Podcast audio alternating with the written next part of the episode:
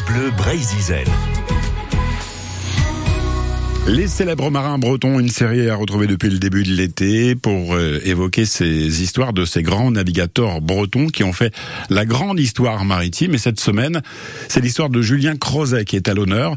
Julien Crozet, originaire de Port-Louis dans le Morbihan, c'est un officier de marine du XVIIIe siècle et à l'origine de la découverte des îles Crozet dans les terres australes.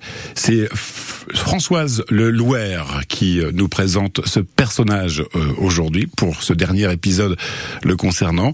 Après une escale en Nouvelle-Zélande où les hommes ont été attaqués par des indigènes, Julien Crozet fait un retour vers la France. Crozet et les officiers des deux navires décidèrent qu'en raison des pertes subies en hommes et en matériel, il était plus sage de retourner sur l'île de France, l'île Maurice, sans rechercher de nouvelles terres en passant par l'île Marianne, les Philippines, où il serait possible de s'approvisionner. Le 11 juillet 1772, avant de lever l'ancre, du Clémeur et Creuset, qui commandaient maintenant le Mascarin, prirent possession au nom du roi de la France australe, sans se douter que James Cook et Jean-François de Surville avaient l'un et l'autre débarqué sur cette côte, moins de deux ans auparavant. Le voyage devient vite extrêmement pénible, eau rationnée, viande salée pour toute nourriture. Le scorbut décimait les équipages.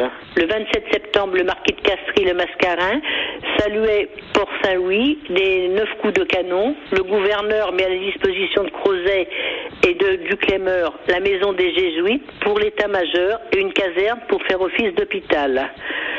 Le 19 novembre, les navigateurs reprirent la mer et le 7 décembre, ils mouillèrent à l'entrée du golfe de Manille. Le marquis de Castries accueilla pour l'île de France euh, le 10 février 1773 et le Mascarin un mois plus tard, après avoir recruté une trentaine de Philippins pour pallier à la défection des équipages. Le 7 mai 1773, Crozet arriva au Port-Louis de l'île de France et le 4 novembre, il débarquait du Triton au Port-Louis de Bretagne.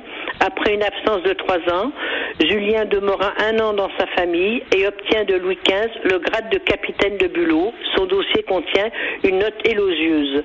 Le 7 septembre 1774, Creuset prenait le commandement de l'Ajax en partance pour les Mascarennes.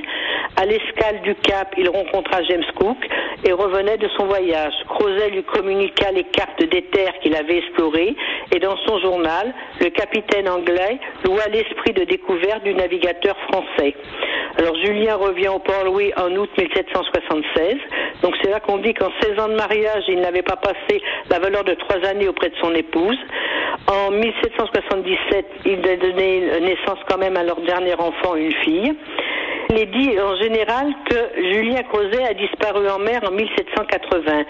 Or, Henri-François Buffet, qui était l'archiviste en chef euh, des archives de Rennes et qui a énormément écrit sur Port-Louis, avait retrouvé euh, en 1958 une note comme quoi Crozet serait en fait mort à Paris en 1782. Et on reparlera des terres australes euh, dans ce rendez-vous la semaine prochaine avec euh, un navire français qui surnommé le Mardut. C'est le Marion Dufresne qui sera à l'honneur de ces célèbres marins bretons à retrouver évidemment sur francebleu.fr.